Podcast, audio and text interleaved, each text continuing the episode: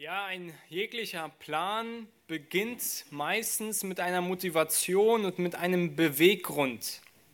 Du hast dir selbst vielleicht schon viele Pläne vorgenommen. Du hast dir vollkommen bewusst gemacht, was die Kosten und Nutzen dieses Planes und dieses Zieles sind. Und es können vielleicht in deinem Leben große oder auch kleine Pläne gewesen sein. Und wenn du vielleicht zurückschaust, was dann gescheiterte Pläne ausmacht, dann war es nicht selten die fehlende Motivation, die Leidenschaft und die Opferbereitschaft. Wir schauen heute äh, wieder in das Buch Nehemiah und schauen darauf, wie Gott diesen Mann benutzt hat für seinen großen Plan. Und dieser Mann, er hatte eine Motivation, er hatte eine Leidenschaft und er hatte auch eine Opferbereitschaft und all das, weil Gott diesen Mann führte und weil er auf Gott hinschaute. Nehemiah war ein Mann gewesen, der ein Leben führte, das nach dem Reich Gottes trachtete. Nehemiah war ein Mann gewesen, der es vorzog, mit dem Volk Gottes zu leiden und zu arbeiten, anstatt im vergänglichen Genuss der Welt zu leben. Und es sah so aus, es war für ihn ein größerer Reichtum, Gott und seinem Volk zu dienen, als im königlichen Palast zu residieren. Und heute wollen wir uns genau diese Geschichte weiter mit anschauen in Nehemiah Kapitel 2. Und ich will euch dazu mit einladen, diesen Text mit mir gemeinsam aufzuschlagen. Nehemiah Kapitel 2 ab Vers 1. Wenn Gott sein Werk mit uns beginnt, wenn Gott sein Werk mit uns beginnt. Ab Vers 1, Kapitel 2, das Buch Nehemiah. Es geschah beim Monat Nisan im 20. Jahr, dass König Königs Arthasasta als Wein vor ihm stand, da nahm ich den Wein und gab ihn dem König. Ich war aber zuvor nie traurig vor ihm gewesen. Da sprach der König zu mir, warum siehst du so traurig aus? Du bist doch nicht etwa krank. Es ist nichts anderes als ein betrübtes Herz. Da fürchtete ich mich sehr und ich sprach zu dem König, der König lebe ewig. Warum sollte ich nicht traurig aussehen, da doch die Stadt, wo die Grabstätte meiner Väter ist, in Trümmern liegt und ihre Tore vom Feuer verzehrt sind? Da sprach der König zu mir, was erbittest du denn? Da flehte ich zu dem Gott des Himmels und dann sagte ich zu dem König, wenn es dem König gefällt und wenn dein Knecht wohlgefällig vor dir ist, so sende mich nach Juda zu der Stadt, wo meine Väter begraben liegen, äh, zu der Stadt Juda, zu der Stadt, wo meine Väter begraben liegen, damit ich sie wieder aufbaue. Da sprach der König zu mir, während die Königin neben ihm saß, wie lange wird die Reise dauern und wann wirst du zurückkommen? Und es gefiel dem König, mich hinzusenden, nachdem ich ihm eine bestimmte Zeit genannt hatte. Und ich sprach zu dem König, wenn es dem König gefällt, so gebe man mir Briefe an die Statthalter jenseits des Stromes, damit sie mich durchziehen lassen, bis ich nach Juda komme auch einen Brief an Asaf, den Forstmeister des Königs, dass er mir Holz gibt, damit ich die Tore des Tempelbezirks, der zum Haus Gottes gehört, aus Balken zimmern kann. Und für die Stadtmauer und für das Haus, in das ich ziehen soll. Und der König gab sie mir, weil die gute Hand meines Gottes über mir war. Als ich nun zu den Statthaltern jenseits des Stromes kam, gab ich ihnen die Briefe des Königs, und der König hatte Oberste des Heeres und Reiter mit mir gesandt. Als aber Sanballat und der Horoniter und Tobia, der ammonitische Knecht, dies hörten, missfiel es ihnen, dass ein Mensch gekommen war, um das Wohl der Kinder Israel zu suchen. Ich aber kam nach Jerusalem und als ich drei Tage dort gewesen war, da machte ich mich bei Nacht auf mit wenigen Männern, denn ich sagte keinem Menschen, was mir mein Gott ins Herz gegeben hatte, für Jerusalem zu tun. Und es war kein Tier bei mir außer dem Tier, auf dem ich ritt. Und ich ritt bei Nacht durch das Taltor hinaus in Richtung der Drachenquelle bis zum Misttor und ich untersuchte die Mauern Jerusalems, die niedergerissen waren und ihre Tore, die mit Feuer verbrannt waren. Und ich ging hinüber zum Quelltor und zum Königsteich, aber da war für das Tier unter mir kein Platz zum Durchkommen. So stieg ich in der Nacht das Tal hinauf und untersuchte die Mauern und kehrte dann um und kam durch das Taltor wieder heim. Die Vorsteher aber wussten nicht, wo ich hingegangen war und was ich gemacht hatte, denn ich hatte bis dahin den Juden und den Priestern, auch den Vornehmsten und den Vorstehern und den anderen, die am Werk arbeiteten, nichts gesagt. Da sprach ich zu ihnen, ihr seht das Unglück, in dem wir uns befinden, wie Jerusalem in Trümmern liegt und seine Tore mit Feuer verbrannt sind. Kommt, lasst uns die Mauern Jerusalems wieder aufbauen, damit wir nicht länger ein Gespött sind. Und ich teilte ihnen mit, wie gütig die Hand meines Gottes über mir gewaltet hatte. Dazu die Worte des Königs, die er zu mir geredet hatte. Da sprachen sie, wir wollen uns aufmachen und bauen. Und sie stärkten ihre Hände zu dem guten Werk. Als aber Sanballat, der Horoniter und Tobia, der ammonitische Knecht, und Geshem, der Araber, dies hörten, spotteten sie über uns und verachteten uns und sprachen, was hat das zu bedeuten, dass ihr euch da vornehmt? Wollt ihr euch gegen den König auflehnen? Da antwortete ich ihnen und sprach, der Gott des Himmels wird uns, uns gelingen lassen. Darum wollen wir, seine Knechte, uns aufmachen und bauen. Ihr habt, aber habt weder Anteil noch Recht noch Andenken in Jerusalem. Soweit der Text in Nehemiah Kapitel 2. Wir wollen uns ein Stück zurück erinnern, was wir im ersten Kapitel Nehemiah gesehen haben. Wir, sehen davon im ersten Kapitel Nehemiah, dass Nehemiah von dieser schrecklichen Nachricht Kunde bekommt, dass die Juden in Jerusalem in großen, großen Unglück und Schmach sind. Ja, die, die Mauern in dieser Stadt, sie sind niedergerissen, die Tore sind von Feuer verbrannt, ihre Anbetung zu Gott, sie war eingestellt. Ja, die Menschen, sie waren entmutigt. Ja, sie, die, die Armen, sie litten unter hohen Steuern. Die Perser, sie nahmen Gelder ein von ihnen und die benachbarten Gruppen, sie dominierten in Handel und Politik und zum größten und ähm, größten äh, Miserabel dieser, dieser Stadt und der Menschen dort war ihre Anbetung zu Gott, die eingestellt war. Und als Nehemiah diese Nachricht hörte von, von seinem Bruder, der ähm, aus dieser Stadt kam und ihn besuchte in der Stadt Susan, hat diese Nachricht Nehemiah nicht kalt gelassen. Nehemiah wurde von dieser Nachricht getroffen und es treibte ihn ins intensive Gebet vor Gott im, in Fasten. Er war Mundschenk vor dem König gewesen. Und als Mundschenk war es ihm nicht so einfach möglich gewesen, diese Stadt zu verlassen und jetzt zu den Juden nach Jerusalem zu gehen und diesen Menschen zu helfen. Und so brauchte er viel Gebet, so brauchte er viel Weisheit, um mit dieser Situation klarzukommen, wie er denn sich dem, von dem König lossagen kann oder einen Befehl des Königs bekommt, um nach Jerusalem ähm, zu reisen. Er brauchte vor seiner Reise eine Zustimmung von seinem Dienstherrn. Und ähm, wobei er sofort nicht anfangen konnte zu reisen, hat er eine Sache gemacht, die er sofort tun konnte. Und das war das Gebet äh, und die, die Hilfe beim Herrn zu erbitten. Und so lesen wir im Kapitel 1, Vers 11, ähm, des Kontext halbers, Vers 11, lese ich nochmal vor, wo er genau auch darum bittet, in seinem Gebet zu Gott. Da sagt er, Kapitel 1, Vers 11, Ach Herr, lass doch dein Ohr aufmerksam sein auf das Gebet deines Knechtes und auf das Gebet deiner Knechte, die das Verlangen haben, deinen Namen zu fürchten. Und lass es doch dein Knecht heute gelingen und gib ihm Barmherzigkeit vor diesem Mann. Und Gott beantwortet genau dieses Gebet. Er gibt ihm Barmherzigkeit vor diesem Mann und dieser Mann ist der König. Und genau das sehen wir heute in Kapitel 2 im Buch Nehemiah. Gott beantwortet dieses Gebet und er gibt ihm Gelegenheiten, um ähm, fortzureisen, loszureisen, um die Not dort zu stillen. Und so lasst uns gemeinsam die ersten acht Verse zuerst mal anschauen und wir sehen dort, dass Nehemiah einen Tag am Königshof hat, wo er eine besondere Möglichkeit hat, um mit dem König über sein Anliegen zu sprechen. Wir lesen Vers 1 es geschah aber im Monat Nisan. Ja, der, der Monat Nisan ist der Monat ähm, nach unserem Kalender März und April. Wenn wir in Kapitel 1, Vers 1 hineinschauen, dann lesen wir, dass er spricht darüber, es geschah im Monat Kislev. Das ist November, Dezember. Also wir lesen hier von einer Zeitspanne von November, Dezember bis März und April. Und wie viele Monate sind das in etwa?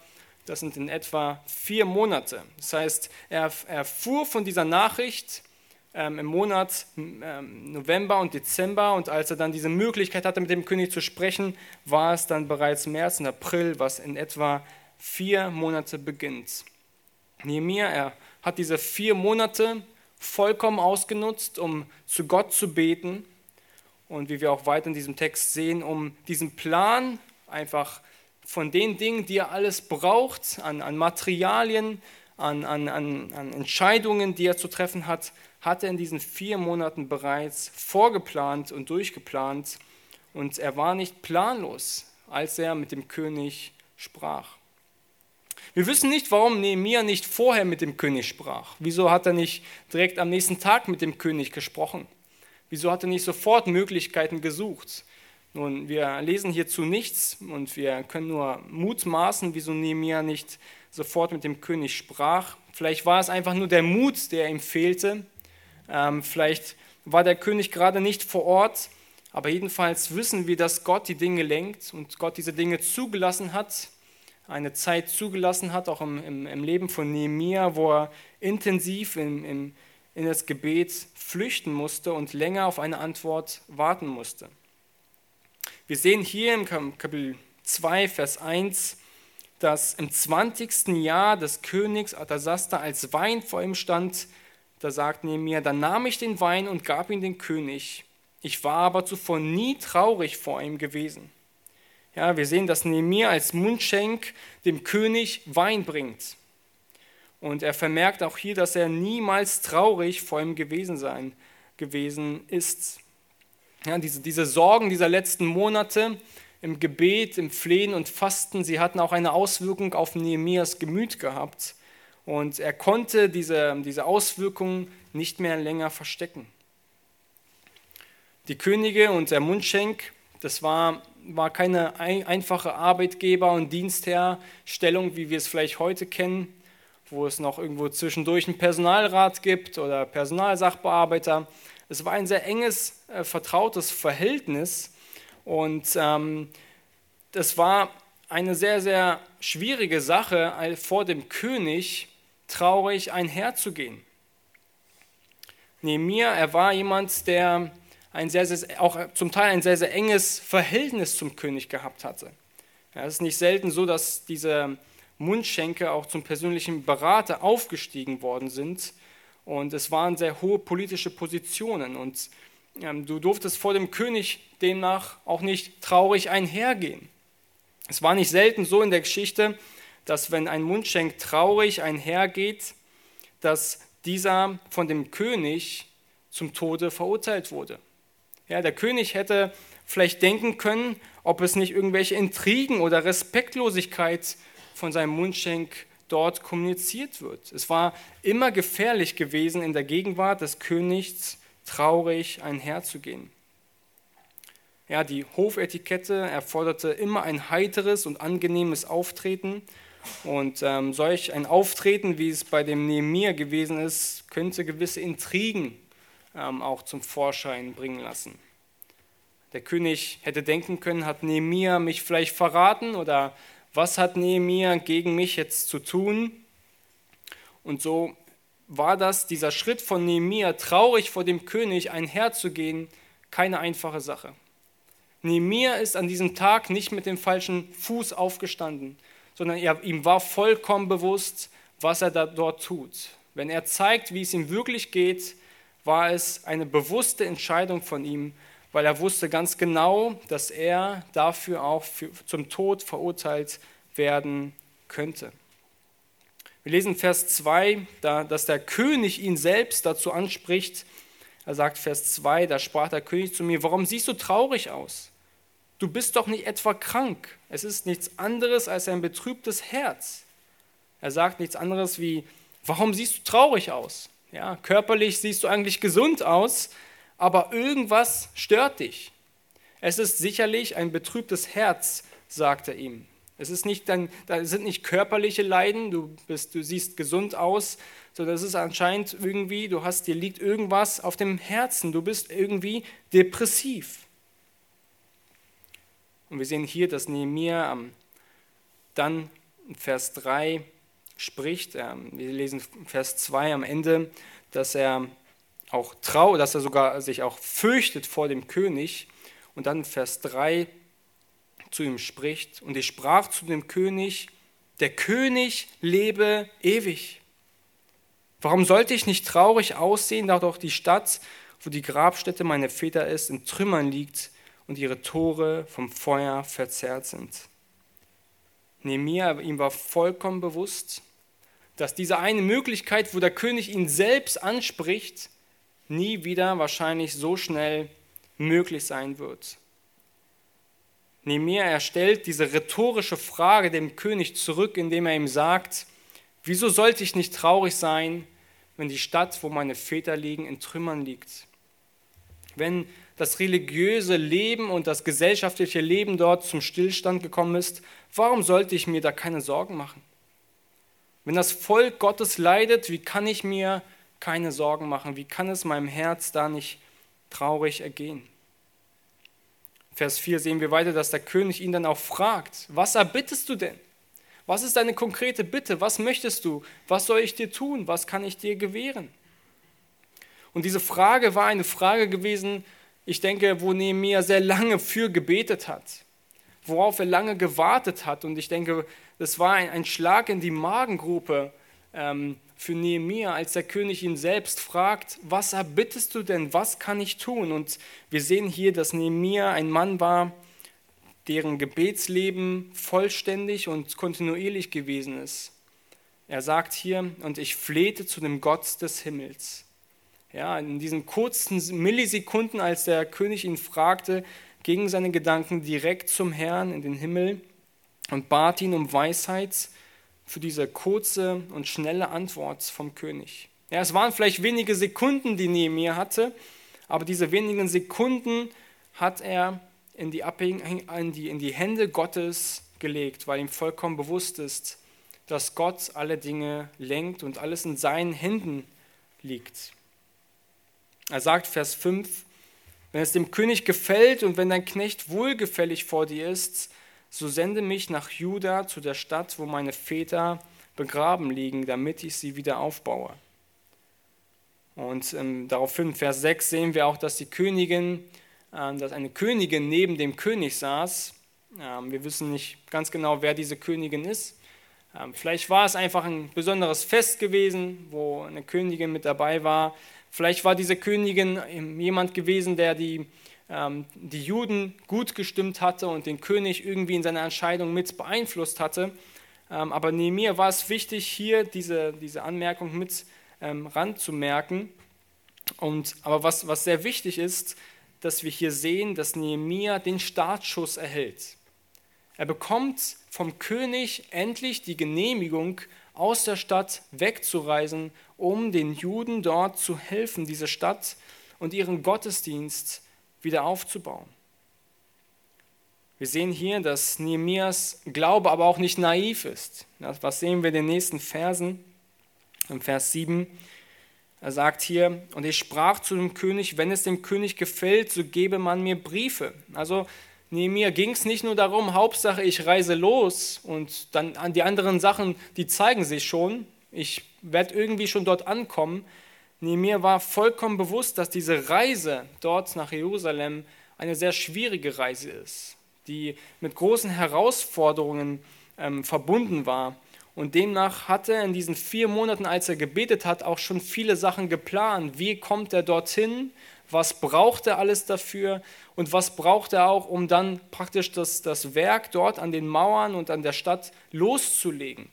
Es war kein naiver Glaube, der einfach nur ins Nichts hineinschaute, sondern er plante. Und so sagt er in Vers 7, wenn es dem König gefällt, so gebe man mir Briefe an die Statthalter jenseits des Stromes, damit sie mich durchziehen lassen, bis ich nach Juda komme. Auch einen Brief an Asaf, den Forstmeister, des Königs, dass er mir Holz gibt, damit ich die Tore des Tempelbezirks, der zum Haus Gottes gehört, aus Balken zimmern kann und für die Stadtmauer und für das Haus, in das ich ziehen soll.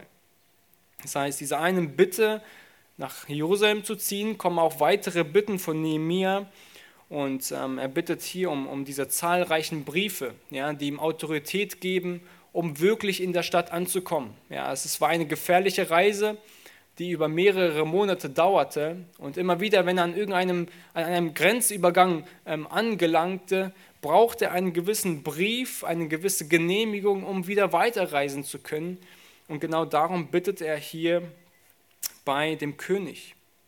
Diese Briefe, sie bestätigten die Autorität für Nehemiah, dass er diese Aufgabe, dort nach Jerusalem zu reisen, auch wirklich tun darf. Und am, am, am Ende des Verses 8 sehen wir auch, wer hinter all diesem Erfolg stand. Es war nicht der König, der ihm all das gab und der, der hier der, der große Mann ist, der diesen, diesen Plan vollbringt und diesen Plan Gelingen schenkt. Der König gab sie mir, weil die gute Hand meines Gottes über mir war. Die gute Hand meines Gottes war über mir. Das ist das, wie mir all die Entscheidungen des Königs und alle Umstände in seinem Leben gesehen hat. Gott ist derjenige, der regiert über all diese Aspekte, der all diese Dinge in seiner Hand hält und der ähm, seinen Plan durch Gläubige und auch durch Ungläubige verwirklicht. Nun, was können wir hier lernen aus diesem ersten Abschnitt? Was können wir lernen über Nehemias Glauben? Wir sehen zumal, dass Nehemias Leidenschaft eine beständige Leidenschaft war. Nehemias Wunsch und Leidenschaft, die Mauern wieder aufzubauen und dem Volk Gottes zu dienen, es war keine kurzweilige Idee. Es war nicht etwas, das kurz aufgefacht ist und sofort wieder erkaltet ist. Und äh, wie kommt es so oft vor, dass auch wir für gewisse Dinge brennen und dann sofort wieder erkalten? An einem Sonntag gemeinsam in einer Gruppe stehen und uns für irgendetwas motivieren und am nächsten Sonntag ist diese Motivation schon dahin und eigentlich sogar schon vergessen.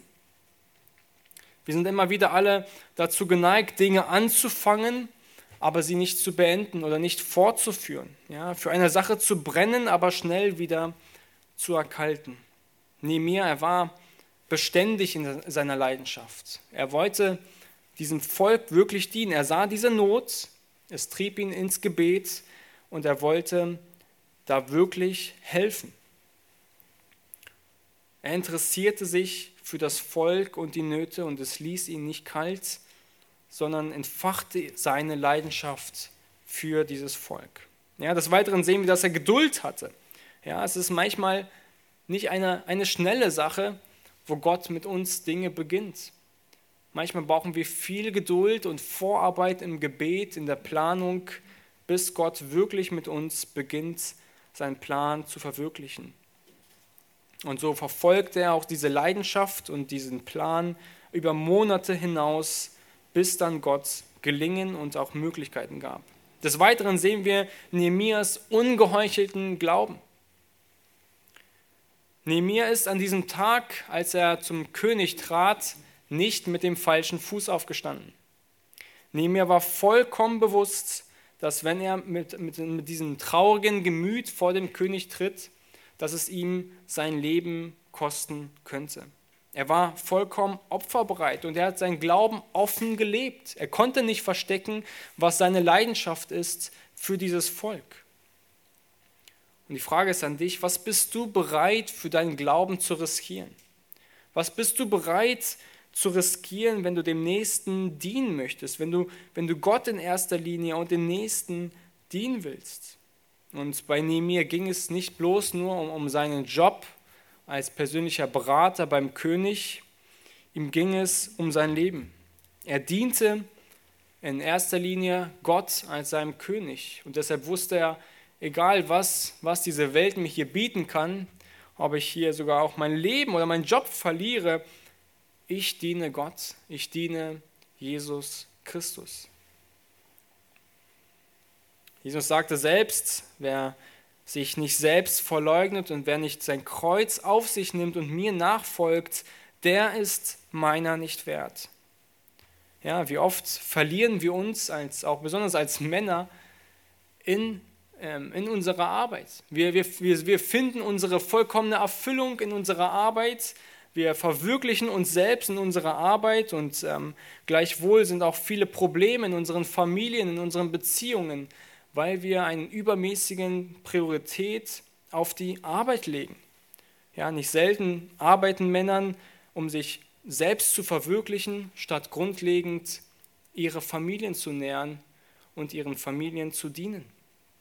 Nehemiah, er war ein Mann, der für Gott lebte, der für das Reich Gottes lebte und der trotz dessen, dass er Karriere gemacht hat, sich vollkommen bewusst war, es gibt eine Sache, die wichtiger ist, und das ist die Arbeit für die Ewigkeit, die Arbeit für Gott und für sein Volk und der Dienst für Gott. Und er war bereit, seinen Job zu verlieren. Er war bereit, all diese angenehmen Dinge ähm, wegzusagen, sie zu verlieren, um Gott zu dienen. Ja, und zuletzt sehen wir, dass Nehemias Glaube öffentlich war. Ihm war es nicht peinlich, vor dem, vor, vor, vor dem König seine Gefühle zu zeigen, von seinem Glauben zu sprechen, von seinen Überzeugungen zu sprechen, sondern er wollte diesen Glauben öffentlich vor dem König kundtun. Und hier sehen wir ganz genau, dieser Glaube trug wahrhafte und echte öffentliche Früchte, keine versteckten Früchte, die vergraben wurden. Und so sehen wir jetzt, dass die Reise des Nehemiah beginnt und so sehen wir, dass er ab Kapitel 2, Vers 9 bis 16, dass er nun diese Briefe bekommt und losreisen kann. Und so beginnt er seine Reise ab Vers 9 und dort sagt er, als ich nun zu den Statthaltern jenseits des Stromes kam, gab ich ihnen die Briefe des Königs. Und der König hatte Oberste des Heeres und Reiter mit mir gesandt. Nun, wir sehen hier weiter, dass der König Arthasasta sogar Eigeninitiative ergreift und auch hier gleich Nehemiah auch noch Oberste des Heeres, also eine Militäreskorte mitschickt. Dem König war vollkommen bewusst, dass diese Reise eine gefährliche Reise ist und dass er auch da Soldaten mit benötigt, damit er auch sicher dort ankommt. Es war eine gefährliche Reise gewesen. Ähm, wir wissen, dass Nehemiah mit einer jeglichen Länderübergrenzung, ähm, Überkreuzung der Ländergrenzen, dass dieser Plan immer wieder öffentlicher wurde. Also jedes Mal, wenn Nehemiah die Briefe des Königs zeigte, sahen die Männer, oh, da ist jemand, der ist vom König geschickt und gesandt, um nach Jerusalem zu reisen. Und das machte auch viele neugierig und viele Feinde ähm, haben auch von diesem Plan mit erfahren. Und das war eine Sache, die die Sache, die diese Reise auch mit zusätzlich gefährlich machte. Und so sehen wir im Vers 10, dass zum Beispiel schon einige der, der Feinde, der, der Widerständler von diesem Plan erfahren. Vers 10 sehen wir, dass als Sanballat, der Horoniter und Tobia, der ammonitische Knecht, dies hörten, missfiel es ihnen sehr, dass ein Mensch gekommen war, um das Wohl der Kinder Israels zu suchen.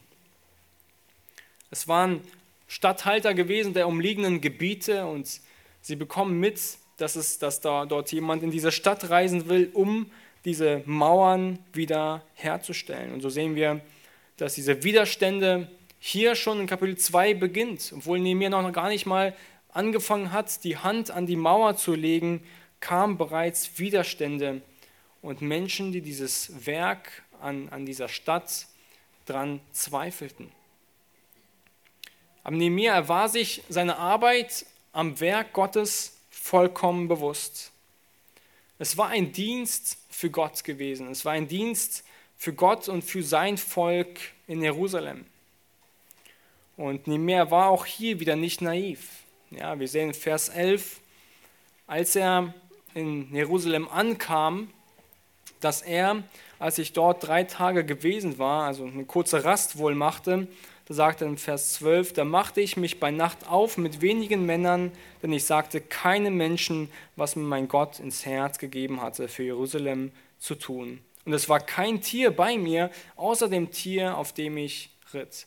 Nehemiah ist nicht naiv. Ihm ist vollkommen bewusst, Menschen beobachten ihn, Menschen sehen ihn und er muss jetzt bei Nacht diese Mauer begutachten, damit nicht allzu viel ähm, Aufsehen erregt wird und seine Pläne oder seine, seine, die Widerstände größer werden, bevor man erst diese Arbeit erst begonnen hatte. Er musste klug vorgehen.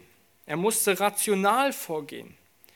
Und so hat er, bevor er auch tatsächlich begann mit diesem Werk an dieser Mauer, begann er damit, diesen Zustand dieser Mauer ganz, ganz genau zu untersuchen. Er wollte durch seine Untersuchung der Mauern zu Nacht nicht zu früh schlafende Wölfe zu Neugier wecken. Er musste ganz genau die Mauer untersuchen Und das tat er bei, bei, bei, bei der Nacht.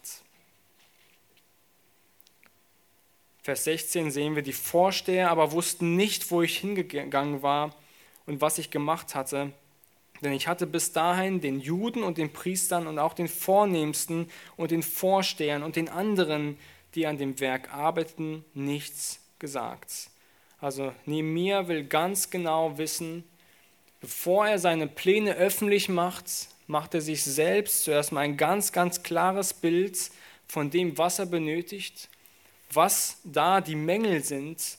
Und erst dann würde er an das Volk herantreten oder an die Vorsteher und Menschen für diesen Plan mit motivieren. Was lernen wir auch hier aus diesem Abschnitt aus Nehemias Glauben? Ja, wir, wir lernen auch hier, dass Nehemias Glaube weise Planung nicht ausschloss. Ja, und in der Christenheit macht sich nicht oft ähm, dieser Gedanke breit, dass Glaube einfach nur eine gedankenlose Planung ist oder gedankenlose darauf Besinnung ist. Wir müssen beten, wir müssen Dinge vor Gott bringen, wir müssen ihm vollkommen vertrauen, obwohl wir Dinge nicht wissen und niemals vollkommen überzeugt sein können davon. Aber es macht, es, es schließt nicht weise Planung aus. Und es schließt auch nicht weise Entscheidungen mit aus. Gott wirkt auch durch diese Dinge. Nicht oft hört man diese Worte, mach dir nicht zu viele Gedanken, lass die Dinge einfach sein. Wir wissen aus der Schrift heraus, dass wir uns sehr wohl Gedanken machen müssen, aber all das im Lichte des Wortes Gottes und im Lichte dessen, dass wir Gott vertrauen und dass Gott offene Türen schenkt, geschlossene Türen schenkt und uns durch diese Wege auch führen möchte. Nehemias Glaube, er war aktiv und er schloss weise Planung niemals aus. Und des Weiteren sehen wir hier auch, dass seine weise Planung in der Hinsicht weise war, dass er erst dann Menschen in seinen Plan mit hineinnahm, als er sich seines Planes vollkommen bewusst war. Und so ist es auch bei uns in unserem Leben, in unseren Plänen und ähm, Werken, die wir vollrichten wollen, wichtig, dass wir zuerst mal uns selbst bewusst sind, was brauchen wir eigentlich, was wollen wir eigentlich und dass wenn wir diese, uns dessen wirklich bewusst sind, dass wir erst dann andere Menschen mit dazu animieren und an unserem Werk mit Anteil zu haben.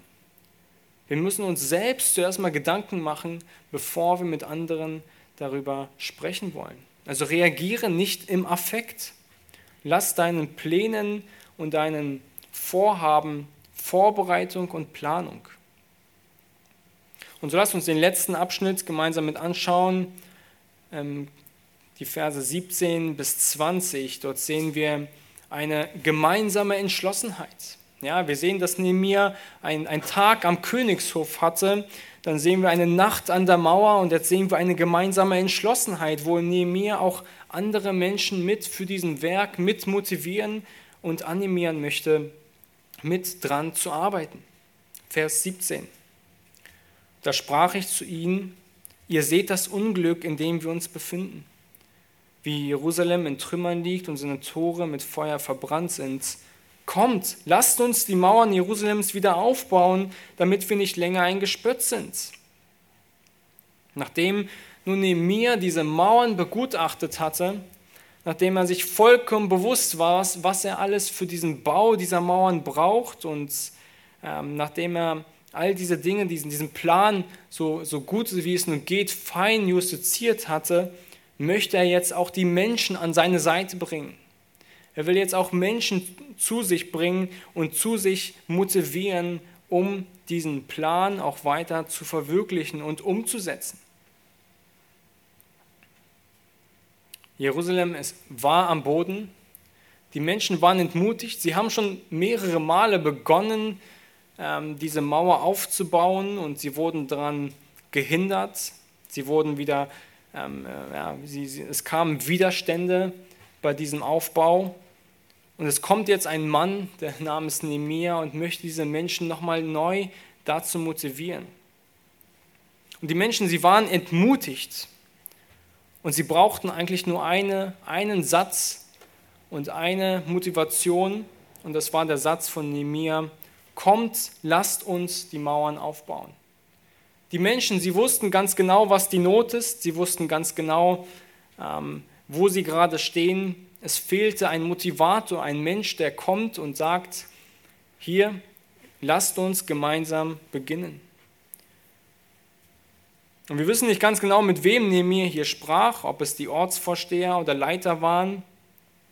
Nehemiah war vollkommen bewusst, er muss die Menschen für dieses Werk gewinnen. Er muss mit Menschen zusammen dieses Werk beginnen. Und das ist auch sehr interessant, dass Nehemiah hier sich nicht irgendwie über diese Menschen stellt. Er spricht hier immer wieder von uns. Ihr seht, ihr seht das Unglück, in dem wir uns befinden, wie Jerusalem in Trümmern liegt und seine Tore mit Feuer verbrannt sind. Lasst uns die Mauern wieder aufbauen, damit nicht wir länger ein Gespött sind. Nehemiah identifiziert sich mit diesem Problem. Er identifiziert sich mit diesen Menschen und er möchte gemeinsam mit ihnen dieses Problem und auch diese Mauer wieder aufbauen. Nehemias Glaube ist ansteckend. Wie sieht dein Glaube heute aus? Bist du jemand, der sich mit den Problemen des anderen mit identifiziert, der sich für die Probleme des anderen interessiert? Bist du ein Vorbild und ein Einfluss auf deine Menschen in deinem Umkreis?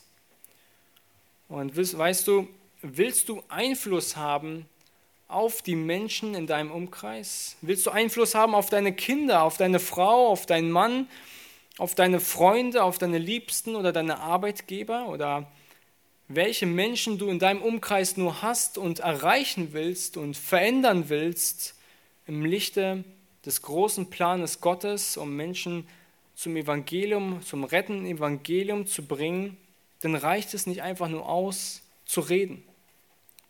Es reicht nicht einfach nur aus, zu reden, gute Worte zu sprechen, sondern du musst deinen Glauben auch wirklich leben.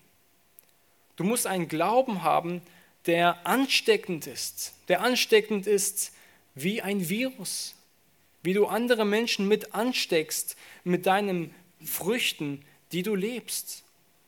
Du musst vollkommen überzeugt sein von dem, was du lebst. Du musst vollkommen überzeugt sein, dass Christus deine größte Freude ist, dass Christus deine größte Erfüllung ist in deinem Leben und das muss in deinem Leben auch wirklich sichtbar sein. Nehemiah, er hatte nicht einen Glauben gehabt oder eine Leidenschaft gehabt, wo er einfach nur darüber sprach, Mensch, lasst uns gemeinsam diese Mauer aufbauen, wir haben ja sonst nichts zu tun. Es ist ja, sind da gewisse Luxusprobleme hier, ihr seht ja, wir müssen da irgendwie hier mal wieder ähm, vorankommen. So Nehemiah, er identifizierte sich mit den Problemen und er war vollkommen bewusst, Gott wird diese Dinge führen und diese Arbeit, die wir tun, die tun wir für den Herrn. Nehemiah war ein Mann gewesen, der seinen Glauben ansteckend gelebt hat, der Menschen wirklich animieren kann für dieses große Werk Gottes. Und wir sehen auch hier, dass Nehemiah die, die Kraft des Zeugnisses benutzt. Wir lesen hier in Vers 18 und er sagt dort, und ich teilte ihnen mit, wie gütig die Hand meines Gottes über mir gewaltet hatte Dazu die Worte des Königs, die er zu mir geredet hatte, und da sprachen sie zu mir, wir wollen uns aufmachen und bauen. Und sie stärkten ihre Hände zu dem guten Werk. Nehemiah teilt ihnen mit, wie gütig die Hand meines Gottes über mir gewaltet hatte. Das ist die Kraft des Zeugnisses. Wenn wir anderen Menschen von dem berichten, was Gott in unserem Leben tut, dann berichten wir darüber, wie groß Gott ist in unserem Leben bereits gewirkt hat, uns wie, wie Gott, wie, wie vielfältig und groß Gott im Leben eines Menschen tun kann. Gott ist derjenige, der Gelingen schenkt. Und es ist sehr interessant, er sagt hier, er teilt ihm mit, wie gütig die Hand meines Gottes über mir gewalt hat. Er könnte sagen, ja, der König hat hier uns die Genehmigung gegeben. Ja, oder die Königin saß sogar neben ihm und hat ihm die Genehmigung gegeben. Und er gab mir Briefe von, er gab mir die Briefe zu den mm, allen möglichen Statthaltern, die mir dann die Zugabe gaben um durch, diese, durch, durch die ganzen Länder zu reisen. Er sagt hier, dass Gott derjenige ist, der Gelingen schenkte und der all diese Dinge zum Erfolg brachte. Gott ist derjenige, der uns Segen schenkte. Nehemiah lebte sein Glauben ansteckend. Und auch wir müssen unseren, unseren Glauben ansteckend leben. Wir müssen Zeugnis geben von dem, was Gott tut. Und es können manchmal große und kleine Sachen sein, aber wir müssen diese Dinge mit anderen teilen und sie werden andere ermutigen. Des Weiteren sehen wir, dass Nehemias Glaube Zweifeln standhält. Das lesen wir ab Vers 19. Da kommen auch wieder die, die beiden Widerständler auf. Da sprach er, Vers 19, als aber Sanballat, der Horoniter und Tobia, der ammonitische Knecht, und Geshem, der Araber, dies hörten, spotteten sie bei uns und verachteten uns und sprachen, was hat das zu bedeuten, was ihr euch da vornehmt? Wollt ihr euch gegen den König auflehnen? Da antwortete ich ihnen und sprach, der Gott des Himmels wird es uns gelingen lassen, darum wollen wir, seine Knechte, uns aufmachen und bauen. Ihr habt aber weder Anteil noch Recht noch Andenken in Jerusalem. Was hat es zu bedeuten, was ihr euch da vornehmt? Und Vers 20 sagt mir, der Gott des Himmels wird es uns gelingen lassen. Ja, Nehemiah könnte sich jetzt vor, vor, diesen, äh, vor diesen Männern äh, verteidigen und sagen, der König gab mir die Autorität. Aber Nehemiah geht diese Argumentationsebene nicht. Er sagt, wer der eigentliche Führer, der eigentliche Leiter dieses Projekts, wer der eigentliche Genehmiger dieses Projekts ist. Und das war Gott, der Gott des Himmels, der Gott, der diese, diese Welt erschaffen hat, ist derjenige, der uns gelingen lassen hat. Der Allerhöchste ist derjenige, der uns Gelingen schenkt. Gott gibt uns Erfolg. Und er beschreibt auch und sagt auch, diese Männer, sie hatten weder ein Erbe noch einen Anteil in dieser Stadt. Gott steht über dieser Stadt und sonst kein König. Und so ist es auch bei uns, wenn wir gewisse geistliche oder Aktivitäten und wenn wir in unserem Glaubensleben aktiv leben werden. Wenn wir der Gemeinde dienen, dem Nächsten dienen, dann wird es nicht selten vorkommen, dass wir mit Widerstand ähm, rechnen müssen. Auch wir werden mit Opposition konfrontiert werden. Menschen werden unsere, deine, deine Arbeit und unsere Arbeit hinterfragen. Egal in welchem geistlichen Dienst du stehst am nächsten, egal wo du in der Gemeinde dienst, wo du deinem Nächsten dienst, dann wirst du mit früher oder später mit Opposition konfrontiert werden. Und da werden Fragen kommen wie, ist der Dienst in der Gemeinde wirklich so wichtig? Es ist dann wirklich wichtig, sich Zeit zu nehmen, auch unter der Woche in die Gemeinde zu fahren, um zu dienen. Reicht es nicht aus, um am Sonntag gemeinsam den Gottesdienst zu gestalten?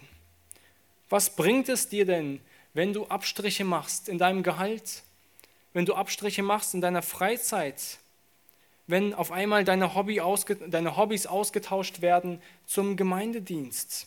Ist denn der Dienst an der Gemeinde wirklich so wichtig?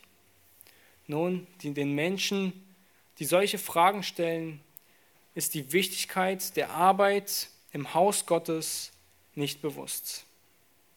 Menschen, die solche Fragen stellen, haben noch nicht verstanden, wofür diese Arbeit hier eigentlich existiert und was das Ziel dieser Arbeit hier eigentlich ist. Oder ihr Mütter, warum seid ihr zu Hause? Wieso arbeitet ihr nicht? Wieso benutzt ihr all eure Zeit, um eure Kinder zu erziehen? Es gibt auch so viele Kindergärten um euch herum. Willst du das wirklich verantworten? Willst du wirklich deine Kinder ähm, deisolieren? Sie haben die Möglichkeit, andere Kinder kennenzulernen im Kindergarten. Ihr habt dementsprechend auch bessere finanzielle Ausgangsstellungen. Wozu Abstriche machen? Wozu nicht so wie auch alle anderen Familien in Deutschland das auch sonst gestalten? Menschen, die solche Fragen stellen oder solche Aussagen treffen, ist die Wichtigkeit der Erziehung durch eine funktionierende Familie nicht bewusst. Und es gibt natürlich Stellungen, wo es nicht anders geht, aber ich spreche über bewusste Entscheidungen, wo man sich bewusst dafür entscheidet, ähm, eine andere Familienkonstellation zu leben. Bevor Nehemiah gekommen ist, bevor er begann mit seinem Werk an, diesen, an dieser Mauer, kam sofort Widerstand. Und er begann nicht mal mit seiner Arbeit hier an, diesen, an, diesen, an diesem Haus, an, die, an diesen Mauern, an dieser Stadt. Und es begann sofort Widerstand. Und so wird es auch bei uns nicht selten so sein, dass Menschen deinen Glauben hinterfragen werden. Sie werden deine Aktivitäten und dein, deine Überzeugungen hinterfragen. Weil das, was wir glauben und was wir leben aus der Schrift heraus, ist genau das Gegenteil dessen, was wir in der Welt sehen. Aber wisst ihr, es gibt Hoffnung, denn ein gefestigter Glaube hält Widerstanden statt. Auch wir können Widerständen statthalten, wenn wir ganz genau uns bewusst sind, wem wir dienen. Wem dienst du und worauf baut dein Leben? Was ist dein Ziel deines Glaubens? Und wisst ihr, wenn, wenn Christus nicht auferstanden ist, so werden auch wir nicht auferstehen.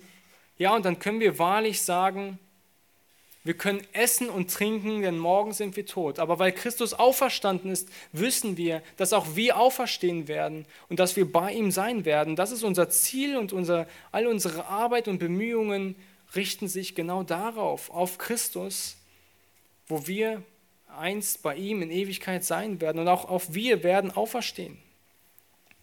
Und auch wir werden bei ihm sein.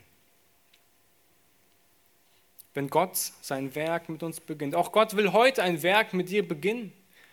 Es beginnt damit, dass wir einen Glauben an ihn, an, an diesen großen Gott, an den Herrn Jesus Christus haben. Und Gott möchte auch dich benutzen für sein Werk. Und wisst ihr, wir brauchen eine beständige Leidenschaft für sein Reich. Beginne heute aktiv. Suche Möglichkeiten, wo du Gott dienen kannst und mach es zu einem täglichen Gebetsanliegen. Frage Gott darum, wo Möglichkeiten, wo Nöte sind in deiner Gemeinde, in deinem Umfeld, wo du Menschen dienen kannst und sei beständig darin, darum zu bitten, dass Gott dir hilft, weise zu, äh, zu handeln mit deiner Zeit und diese, diese Zeit auch weise einzusetzen. Sei dir der, der, der Kosten bewusst, sei dir Widerstände bewusst, denn der Satan, er schläft nicht. Die Widerstände, sie schlafen nicht, sie werden auf dich zurollen. Und die Frage ist, wie fest ist dein Glaube, wie fest sind deine Wurzeln, um diesen Widerständen stattzuhalten. wisst ihr, es gibt auch wieder Hoffnung. Der Herr ist uns treu und er möchte auch dich stärken und gebrauchen für sein Werk. Amen. Lass uns gemeinsam noch aufstehen und wir beten.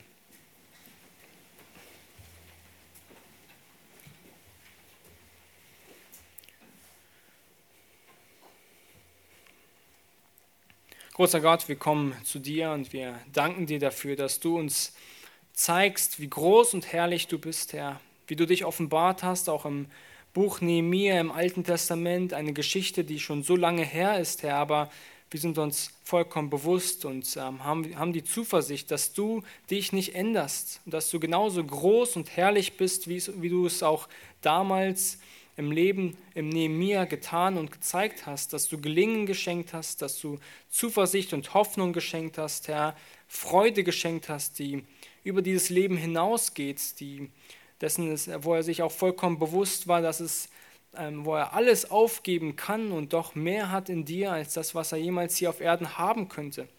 Mögst du auch uns, Herr, dazu gebrauchen, einfach Werkzeuge in deiner Hand zu sein, um dir zu dienen und deinem Reich, deinen Namen hier auf Erden zu verkünden und dich groß zu machen. Wir wollen dich um deine Gnade bitten, dass du uns gebrauchst und dass du groß gemacht wirst, Herr, an unserem niedrigen Leib. Amen.